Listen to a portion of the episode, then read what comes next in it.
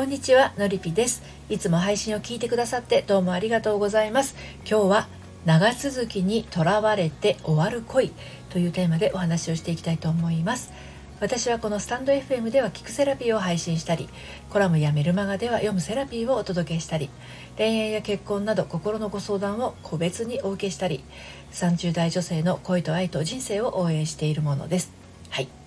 えー、ここで別れてしまったらこんなことで別れてしまったらまた短い恋を重ねたことになってしまう。だから私さえ我慢すれば私が改まればきっともっと2人はうまくいくはず。なんてね。私が頑張ったらうまくいくとなっているあなたへのメッセージです。はい、えー、せっかくね出会って恋をしてあちこち出かけたり時々喧嘩したりしながら2人の歴史を重ねてきたけど最近どうも噛み合わないなって思い始めてしまったなんてことないですか？付き合って半年付き合って1年付き合って3年まあいろんなタイミングがあるけれど私たちその都度乗り越えてきたんだからね。今回のモヤモヤもきっと私さえどうにか耐えればまた彼との歴史は積み重ねていける。ね。でこれ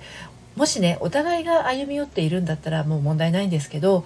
いつもどんな時もあなただけがそうしているのだとしたらですねこれから一生あなただけが苦労するっていうことになりませんか？はいということで今日のこのね長続きにとらわれて終わる恋もまた3つに分けてお話をしていきたいと思います。1つ目が我慢に我慢を重ねても終わってしまう恋。2つ目が長続きする恋の秘訣。そして3つ目に素の自分偽の自分。はい。こんな風に分けてお話をしていきたいと思います。そして今日の内容は私の公式サイトのコラムでも綴っていますので読んでみたいなというあなたは概要欄のリンクからお読みになってみてください。では早速参りますね。1つ目の我慢に我慢を重ねても終わってしまう恋。はい。これなんですけれど長い片思いそして短い恋愛。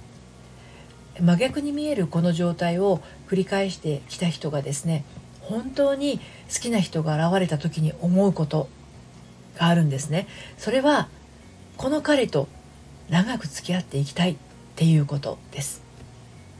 で、まあ、そう思うことは自然だし悪いことではないんですもちろん、うん、ところがですよそのことがプレッシャーとなって肩に力が入ってしまう原因となってね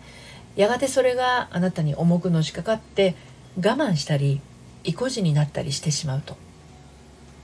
もう片思いなんてしたくないからとかね。もう短い恋なんて繰り返したくないから。だから我慢してしまう。だから抑え込んでしまう。結果長く続いているように見えて長く耐える恋になってしまうっていうことあるんですよ。もしあなたが今そんな恋に苦しんでいるとしたら長く付き合っていきたい長く付き合わなきゃっていう、まあ、その固執した気合をね少し手放してみませんか？その方がずっとあなたらしさのままで今目の前に繰り広げられている恋愛を心から楽しめるようになるんじゃないかなと思うわけなんです。で今のまま我慢ばかりしていたりね自分の本質を押し殺していたりすればですねあの長く続くわけがないんですよ。だって苦しいですもん。辛いですもん。だって望むことが叶っていかないですからね。はい。で2つ目の長続きする恋の秘訣についてあの進めていきますけれども長続きする恋愛っていうものはあくまで結果とか経過なんですね。長く続かせようと思ってしまうその意識があなたを抑圧する方向にシフトしてしまっていることに気づいてください。今持っている恋愛に関する全ての執着を捨てるのは一度には難しいかもしれません。それでもまずは第一に長続きさせようと思う。っていうね思考を考え方を手放してみてください。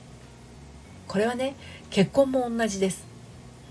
長く続かせようって思いはですね裏を返せば頑張らないと長続きしないっていう証明でもあると思いませんか？その頑張らねばっていう思いがねうまくいかなくさせてしまう諸悪の根源でもあるんです。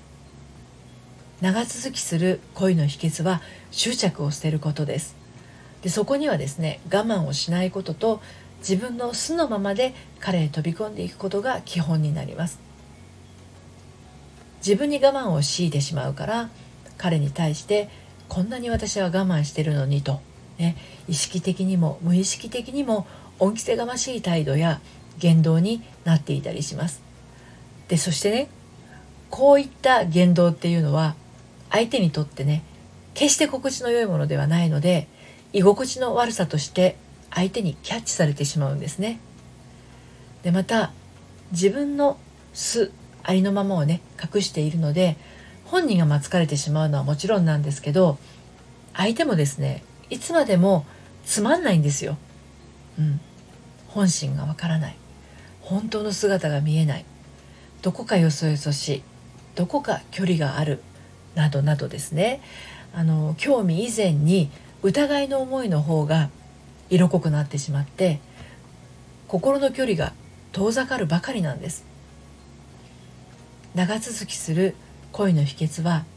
端的に言って長続きにこだわらないことです。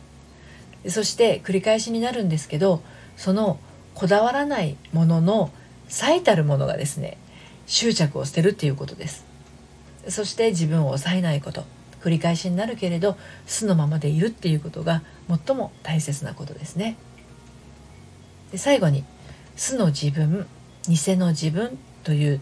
ことでねあの締めくくっていこうと思うんですけど実は偽の自分と思われるよそ行きの自分もあなたであることには変わりはありません。なのでそれを否定することもないんです。ただこと恋愛や結婚に関してはその偽の部分がね良い刺激になるっていうことがほぼありません。だって恋愛や結婚が偽物だったら嫌じゃないですか。相手の思いも自分の思いも真実でありたいと思いませんか？長続きしたいがために自分を偽ってもそれは本当の恋愛が長く続いているわけではなくて深みのない浅い関係が時間をただ重ねているだけです。お互いに真実を見ているわけではなくて表面的な社交辞令に成り立つ薄い間柄でしかありません。自分の素を出したらね私の声はすぐに終わってしまうって思っているのだとしたらそれは逆です。自分の素が出せないからすぐに終わってしまうんですね。自分の素が出せないから片思いから抜け出せないんです。きっと本当の自分でいたらわがまま言ったり揉めたり喧嘩になったり楽しい恋愛ができないかもしれないって思うかもしれないけど恋愛って結婚ってわがまま言って揉めて喧嘩して仲良くなっていくものなんですよね。そしてそれが醍醐味だったりするわけなんですね。全く違う2人がね相手を好きっていう感情そういう感覚だけで通じ合ってるだけですからね。それ以外の部分では合わないところもあって当然なんです。でそんな現実を受け止めて受け入れながら2人の歴史が刻まれていくっていうのがまあ真実になるわけですよね。だから楽しいし面白いし気が合えば嬉しいんですね。自分の姿せずに自分のありのままが出なくて恋愛がうまくいかない人の多くがですね自分の素を自分のありのままを自分自身が否定していることがほとんどなんです。あなたが自分自身を好きでいないのに誰があなたのありのままを好きになってくれるんでしょうね。素の出せていないあなたを好きと言ってくれる人はあなたの素を好きなわけじゃありません。あなたのよそ行きや表面的な一部だけが好きなんです。でもあなたの素あなたのありのままを好きになってくれる人はいろんなあなたの素に興味を持ってくれて感激感激してくれて愛しさを感じていくわけなんですね。でこの深さはですね想像以上です。自分の素自分のありのままをね好きになれないっていう人は私のやってる個別相談のノリピー塾生にもですねたくさんいらっしゃいます。でもねそうなってしまったのにはもう必ずきっかけがあってそれを取り除いて改めて本来の自分として目覚めていくことで誰よりもまず先に自分が自分を愛することの大切さに気づいていくんですね。するとどうなるのか。突然職場の男性から告白される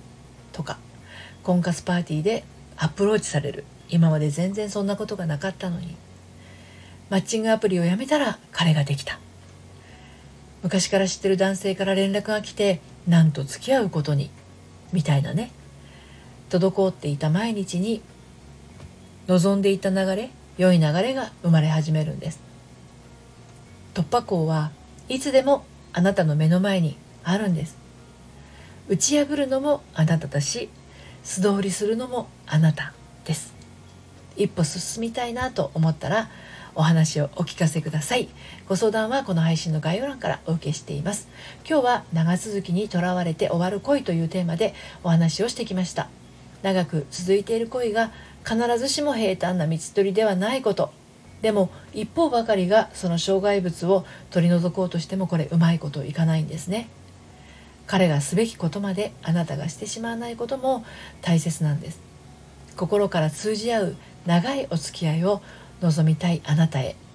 メルマガでもですねお伝えをしています。はい、で私のメルマガ毎週金曜日に発行してるんですけれども恋愛や結婚のお話だけではなくてあなたが心伸びやかに生きて生きていくための秘密もお届けしています。バックナンバーが読めないメルマガなので気になったら登録してみてください。こちらもこの配信の概要欄からご登録いただけます。